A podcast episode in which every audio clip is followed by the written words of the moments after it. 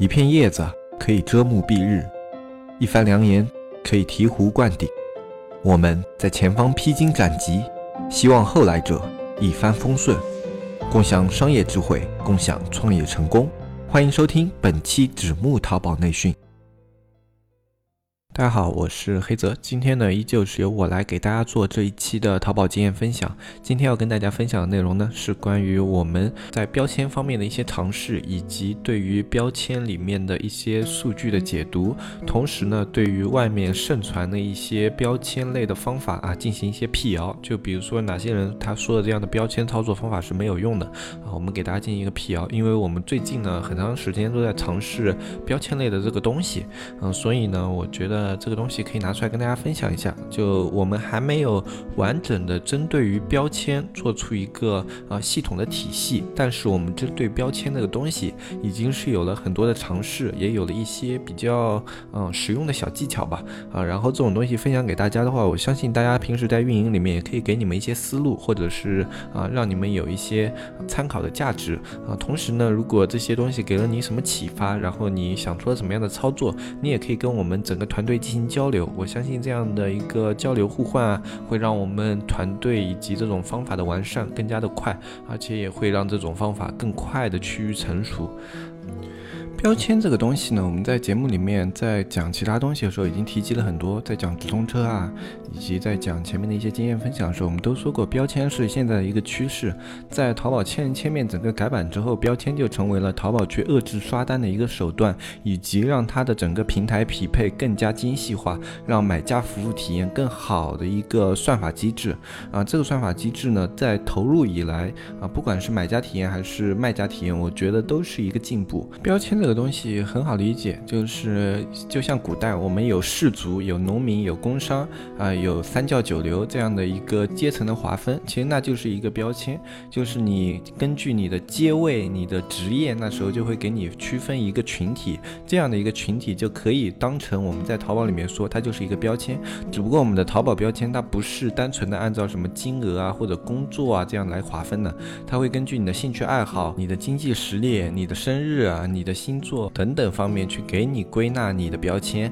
这个标签的话，玩法其实还是比比较多样性的。啊，很多卖家都会有一个问题，就是我怎么去看我这些买家的标签？就他们有时候去，我们现在刷手不是说要标签化嘛，要去给你这个刷手找比较好的标签去匹配你的店铺啊，或者说你在补单的时候，你找的账号要更加贴合你的店铺，不能随便找账号。那么这样的账号我们要怎么去看它的标签呢？很简单，你在手机淘宝端的。时候，你在点自己头像啊，个人信息里面，它会在信息的主页上面显示你的各类的一个主要标签，你占的所有最主要比重的标签都会显示在你的头像上面，大家可以自己去试一下。不过这个比较麻烦，一定要打开聊天窗口。如果你在刷单的话，或者说你在找人帮忙补单的话，你都可以让他们发一个好友淘口令，然后你就可以自己通过访问他的主页去看到它上面这些标签。嗯，这是一个小技巧，在现在很多靠标签的补单法以及刷法里面。都是非常实用的一个功功能，现在还是挺有用的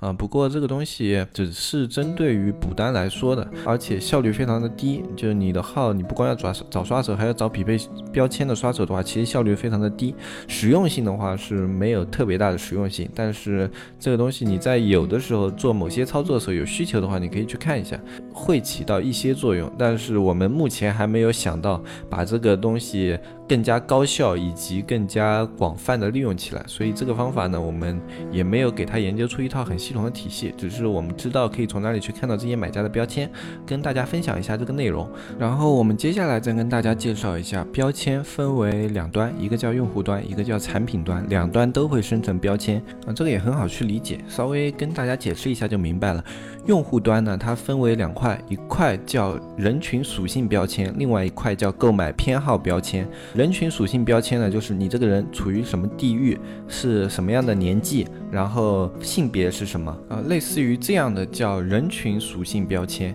啊。它的标签呢，就是根据你的这个呃你本身的个人信息啊，所在地啊、性别啊，然后年龄这些，生成了一个大的标签。这个标签是死的，是额定的，它不会变动啊，顶多就是根据你的年龄啊什么的有一个浮动啊，但是大范围的话它是不会变动的。这个是一个固定属性标签。另外一个呢是。购买偏好标签，购买偏好标签呢，它是跟产品端标签相互之间有个呼应。就比如说啊，你喜欢买哪一块地方的产品？比如说你是广东啊，或者是浙江人，然后你买周边东西的地方是包邮的，然后买远一点地方的东西可能不包邮，那么你就会比较偏好这一块的地域，那么就会生成一个地域偏好。然后还有一个价格偏好，比如说你比较喜欢就是中低端价位的，那么你就会被匹配出一个中低端价位的一个标签，这样呢是一个价格偏好。然后还有一些就是风格偏好啊。风格偏好这个东西呢，就比较难以去给它定出一个很具体的属性。风格偏好它就比较笼统，嗯，比如你买植物比较多啊，或者说三 C 家电比较多啊，它都会有相应的一个标签生成。这个是买家端的标签。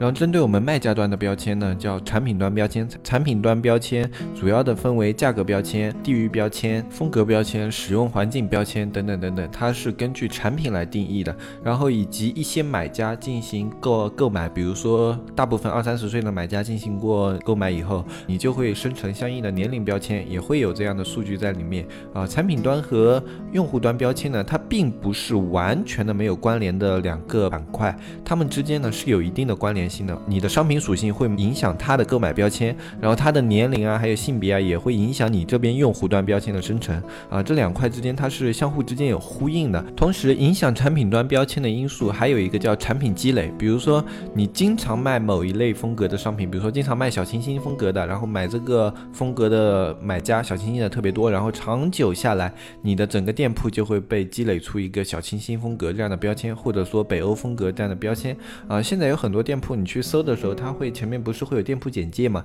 那个店铺简介不是就是我们设置的那个店铺简介，它是几个蓝标，然后这几个蓝标就是相对应你这个店铺的一些标签。有的店铺会有，但是有的店铺如果你的店铺量比较大啊，或者说搜索体量特别大，它就会变成呃经常进店的一个关键词标签啊。不过对于有的小店铺啊，或者说有的中等体量的店铺，它都会生成对应的一个风格标签。那么我们怎么去很清晰的看到自己店铺的一个标签呢？可以借助这么几个工具，一个是市场行情里面的人群画像，人群画像里面的标签是最为精准的，它是由生意参谋里面啊市场行情这个东西统计出来的，它这个是非常精准的，淘宝后台数据直接生成的。后面还可以参考的话，有一些就是你可以去参考那个客户运营平台啊，还可以去参考你的生意参谋里面的流量构成，这些你都可以去分析出一些标签数据。但是最清晰、最直观的呢，就是市场行情里面的人群画像。不过这个东西呢，就需要你去花费一定的钱，物有所值吧。我觉得在接下来的话，这个东西还是可以给你带来比较多的用处的。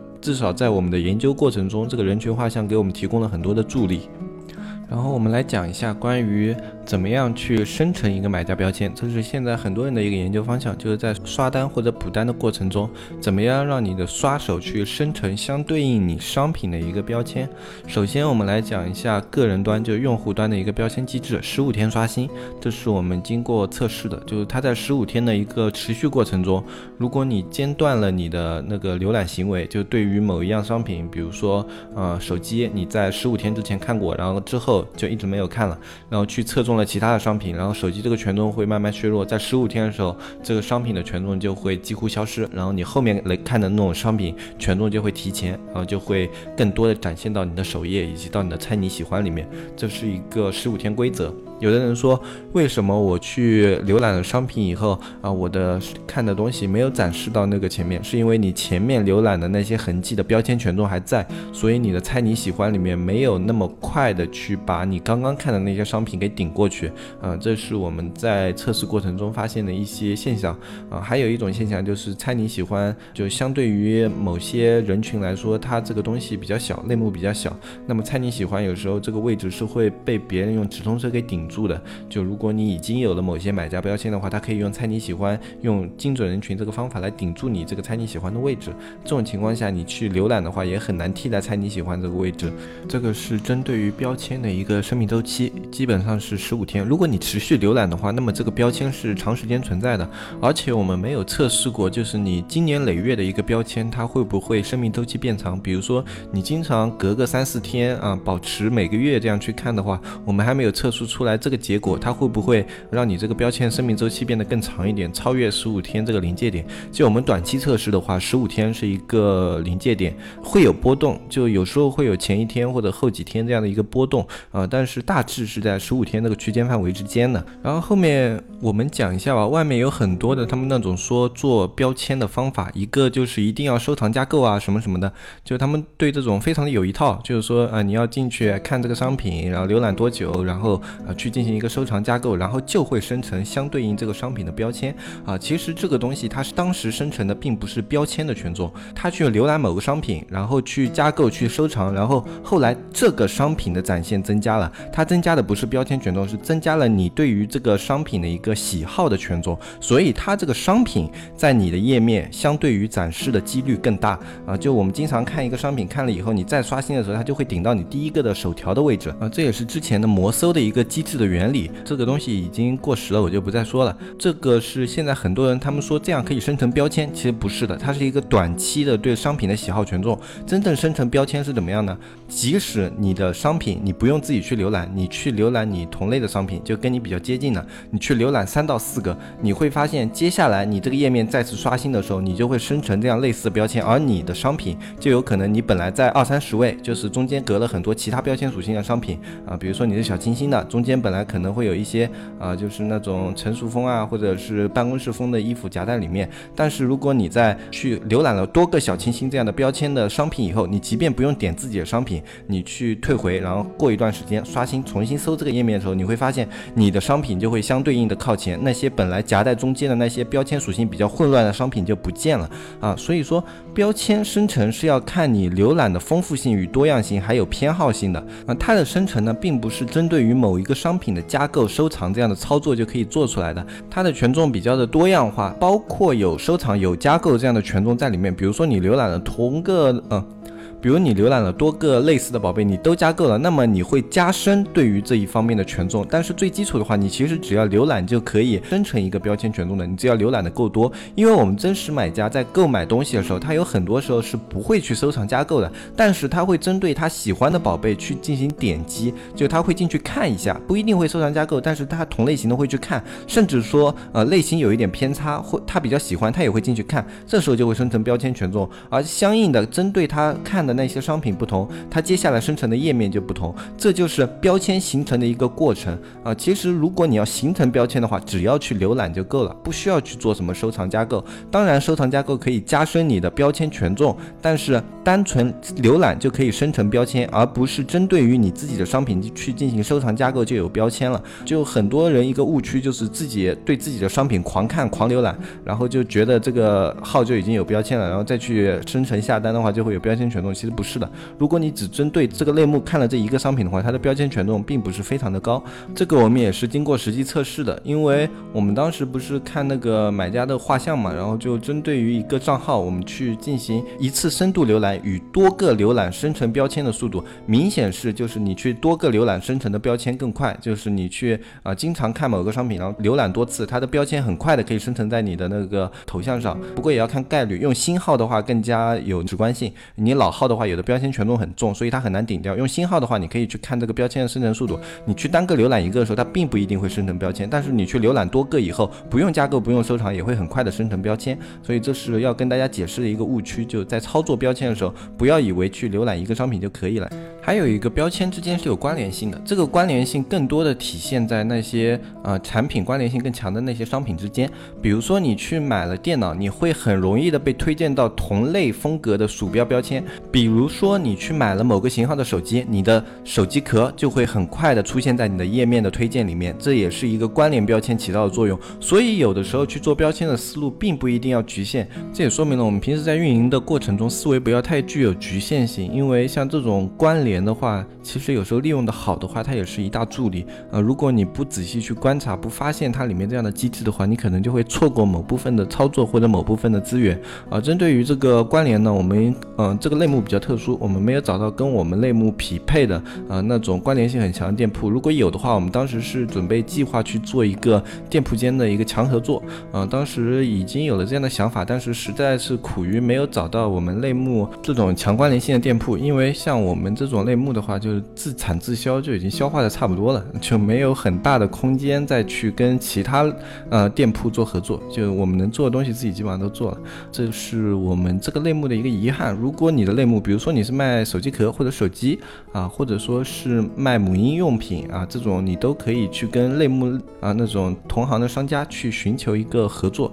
看看这能不能强化你们相互之间店铺的一个标签啊。如果这一点可以强化的话，我觉得两个店铺之间不冲突的情况下，相互导流也是一个非常好的思路。如果你的产品有这方面的一个优势的话，就我刚刚说的这些或者其他的，你可以自己去参考嘛。你想想看，你的产品会不会有跟某些商品有强关联性？如果有这些的话，你可以尝试的去操作一下啊。我觉得这个是一个方向。如果你操作下来有成功的话，也欢迎过来跟我们社区反馈。这个东西的话，对于你的运营要求不高，就是主要是去跟其他店铺要要谈一个合作啊，跟你的人际沟通能力啊，还有一个你的商业思路啊会有关系。如果你的思路比较成熟的话，我相信对面的店铺是很愿意跟你进行一个合作的啊。你可以去寻找一下这方面的资源啊，都是我们在标签里面另外一个发现。那么再接下来的话啊，我们在做这个标签的测试的过程中，去看了很多帖子，然后还看到了很多就是讲标签帖子里面说啊，刷标签怎么刷，就是去刷你的那个商品周期，按递增来刷，然后去找怎么样的买家，然后他的方法总结下来就是已经被玩烂的齐天螺旋，就一二三一三五这样子往上递增的刷，这个刷法就是我明确的告诉大家，不管你去啊找到怎么样的一个资源，如果你的号。够精确的话，那么你怎么刷都是没有用的，啊，这一点的话，其实我们节目里面已经强调了很多次了，就刷单已经不能成为让你直接去打爆店铺的一个点，啊，它现在起到的作用大部分是补单，因为你现在要刷单的话，可以刷，就我可以很明确的告诉你，你有安全的号的情况下，你可以刷，而且有用，但是。你在这个安全的前提之下，你要有这几个，就你的号，它的标签要精准啊。其次，你的买家的行为要统一。如果你的标签过于杂乱，买家的那种浏览轨迹行为啊不怎么统一的话，那么淘宝它会很难给你归类出标签权重。那么没有标签权重的情况下，别人的销量只要跟你相近，而且它的标签够精准，它就可以拿到很大部分的一个标签权重。标签权重的话，它现在可以把你挤掉很多排名。就是你的标签排名不精准，有时候就会导致你的排名根本拿不到位置。别人的话，可能哪怕一两百个销量，只要它标签权重够重，它就可以排到你的前面去。这是现在一个环境，你要找到这么大量的号，而且要它的标签一致的话，这是非常困难的一件事情，可以说很不现实。我们之前有想过这样的思路，但是我们想破了脑子都没有想过怎么解决掉这样的问题。所以说这个方案我们后来认为是不现实的方案，就没有深入研究下去。如果有谁在啊我们的社区里面有成功的用标签大范围的标签号，然后刷单刷到了某个。坑位的话，那么我觉得你一定要跟我们社区联系一下，哪怕我们花钱去买你这样的方法，我们都是愿意的啊。然后还要跟大家说一点，就是千万不要再去相信那个什么一三五的这种刷单方法了。这个方法是怎么说？我算一下，我是多少年啊？一二三三三四年，四年前我们做淘宝的时候，那时候已经是尾期了。四年前已经是尾期了，那个时候用的一个方法。呃，现在还有人在到处的刷帖子啊，发这个方法的话，我就那天看了不禁笑出了声来。这年头去刷单，你哪怕刷出一朵花来，我觉得你都很难去做到一个很好的一个表现啊。就相对于其他很多方法来说，他们的效率是更高的，而且刷单你也是有成本支出的，一单你现在少说都是要十几二十块。一般最便宜的现在刷单好像都要十二三块了，我很久没有自己放过单了，所以对于这个行情我可能不是呃特别主观了解。不过我上一次看的时候还是要十二三块，最最低的稍微高一点就二十多，所以现在刷单成本也是比较高的。你刷个呃一天刷个十单，你一天就是两百块，这两百块去开车其实也挺好的嘛。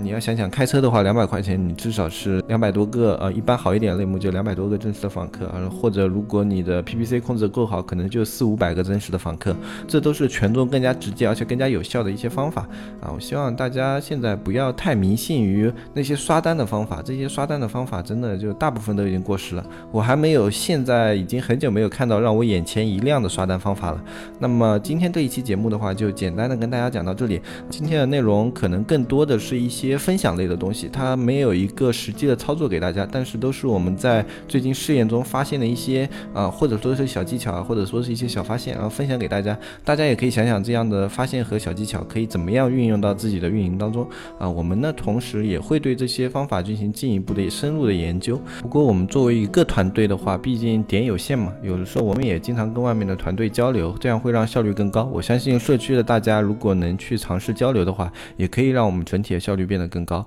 那么今天这一期节目我们就说到这里。关于我们之前的美工的话，大家如果有美工需求，可以在我们的小安那里先报名。虽然我们的测试名额满了，但是如果我们后面进一步开放的话，我们还是会按照先后顺序进行优先的排序。因为之前报名有想要有美工需求的卖家已经非常非常多了，如果后面报的比较晚的话，可能要等到下下期了。因为我们的美工的量也比较有限啊，可能一次性开放不出那么多的资源供大家家共享。所以说你有需求的话，尽可能早一点的报名，那么也可以早一点的去啊跟我们这边进行一个美工的合作。我们美工现在第一次测试的话，我们是报了三千，后面如果根据实际情况调整下来，到时候会有调整也不一定。但是如果这个价格就已经可以解决掉大家的美工问题，而且我们尝试下来两边的团队都运营的比较健康的话，那么就是这个报价一般。具体的话，我们后面还会再跟大家说啊，再跟大家汇报，后面也会有访谈节目，大家大家可以关注一下。